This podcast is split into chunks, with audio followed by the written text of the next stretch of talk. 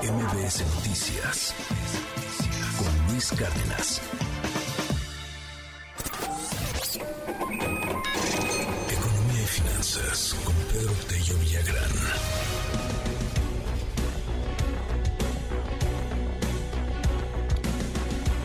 A ver, usted va a escuchar esto del gobierno y de los actores del gobierno y lo van a presumir y bombo y platillo y fanfarrias y campanas y cohetes y todo lo que usted quiera. Porque el Fondo Monetario Internacional aumentó la expectativa de crecimiento económico para México en este 2023 de 1.2 a 1.7%. Y, y, lo va a escuchar y estamos creciendo y ah, ah, qué padre. Bueno, el crecimiento supera al de Estados Unidos, pero el año se, está, se, se cerró el año pasado en franca desaceleración. Y la otra es que a ver, yo en economía lo que creo es que al final es lo de todos los días, más allá de los números. Tengo dos notas que hoy le quiero recomendar. Una está en Publímetro. Me encanta porque Publímetro sí se aventó unas infografías pero chidas sobre los tamales. Y lo que ha subido el mentado tamal. Porque ya viene la Candelaria, ¿no? Afortunadamente yo no estaba aquí en la Rosca de Reyes porque ya los veo que me iba a tocar la, la tamaliza. ¿A quién le tocó? ¿A Coco? Qué bueno. Bueno, pues de dulce, de chile, de este verde, de rajas. Por ejemplo, en Nuevo León. Nuevo León no ha subido tanto, pero sí un poquito. En Nuevo León, el año pasado estaba en 24 pesos, ahorita está en 26.67. Pero en el supermercado de Nuevo León se puede encontrar hasta en 37 pesos, el tamal más caro. El tamal más barato está en Hidalgo, en Hidalgo lo encuentra usted en el supermercado en 12 pesos, aunque el año pasado estaba en 10. O sea, es un incremento importante, pues estamos hablando de un incremento casi del 20, ¿no? Eh, y ahí hacen una lista muy interesante con toda la gráfica por estado, cómo están los tamales en la Ciudad de México.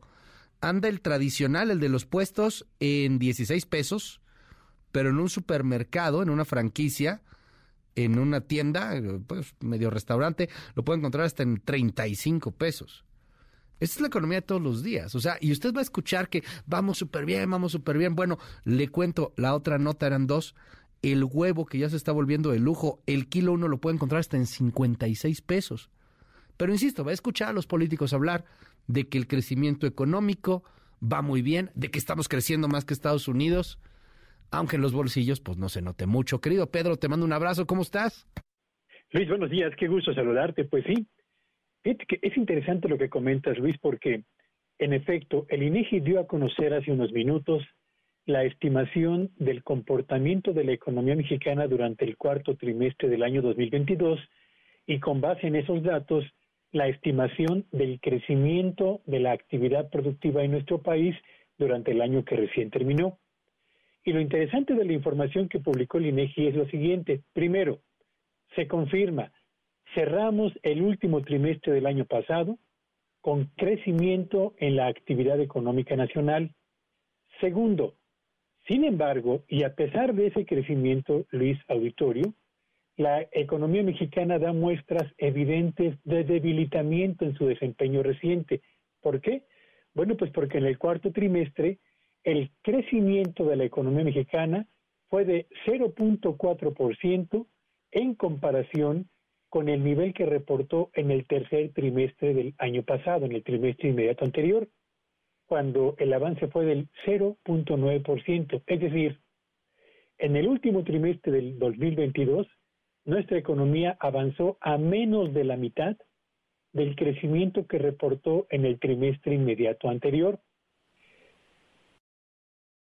La actividad económica de México sumando o, incorporando la información de los cuatro trimestres del 2022 cierra el año con un avance del 3% en términos reales en comparación con el nivel de actividad que reportamos en el año 2021, con lo que prácticamente recuperamos hasta el finales del 2022, Luis Auditorio, el nivel de actividad económica que registramos antes de la pandemia, nos tomó 24 largos meses recuperar lo perdido por la pandemia, cuando en Estados Unidos solamente tuvieron pasar seis meses para recuperar el nivel de actividad prepandemia. Y por último, e incorporando esta información que das tú acerca del costo de los tamales y al mismo tiempo el costo del huevo en México hoy.